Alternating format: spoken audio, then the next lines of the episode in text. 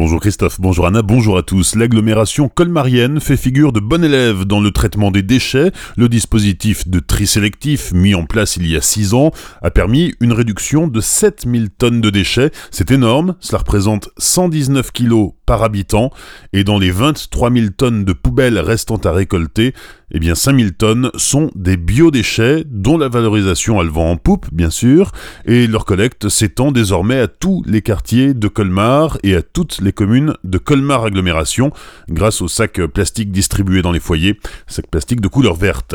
L'une des deux tournées hebdomadaires du camion poubelle a été remplacée par une collecte de ces biodéchets qui sont ensuite valorisés par Agrivalor à Ribeauvillé. L'usine de méthanisation les transforme pour faire du gaz naturel et de l'énergie. La semaine des alternatives aux pesticides, c'est l'occasion de découvrir une autre approche de l'agriculture. En Centre-Alsace, le SMICTOM organise différentes animations, conférences, projections de cinéma aussi, pour sensibiliser le public à l'urgence de s'engager dans une autre forme d'agriculture, et cela commence dans son jardin. Le programme complet de cette semaine des alternatives aux pesticides est disponible sur le site smictom-alsacecentrale.fr.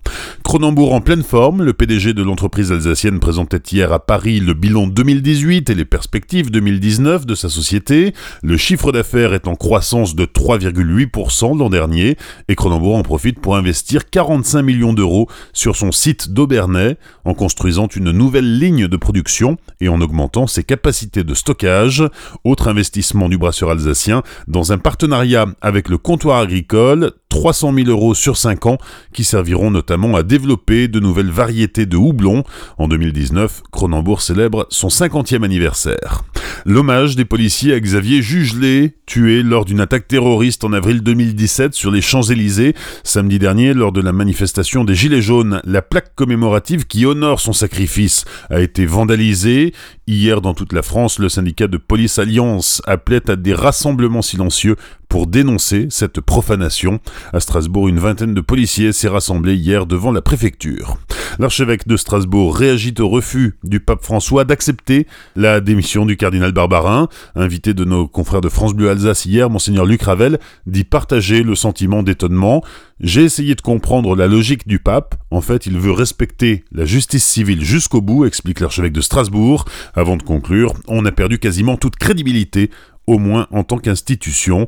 Monseigneur Ravel publie un livre sur le sujet sensible de la pédophilie dans l'Église. Comme un cœur qui écoute la parole vraie d'un évêque sur les abus sexuels est paru aux éditions Artege.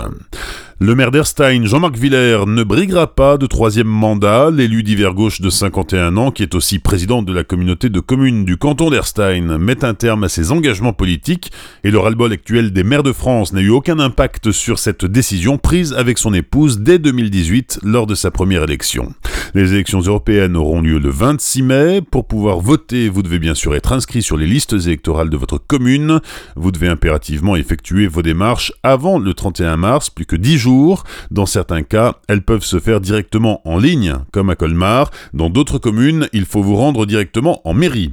Enfin, si vous voulez assister à la retransmission de la finale de la Coupe de la Ligue, c'est le 30 mars, eh bien, les inscriptions sont ouvertes. Le match opposant Strasbourg à Guingamp sera retransmis sur écran géant en direct de Lille au Wacken le 30 mars à 21h. L'inscription est gratuite et se fait exclusivement sur le site wizevent.com. Bonne matinée et belle journée sur Azure FM. Voici la météo.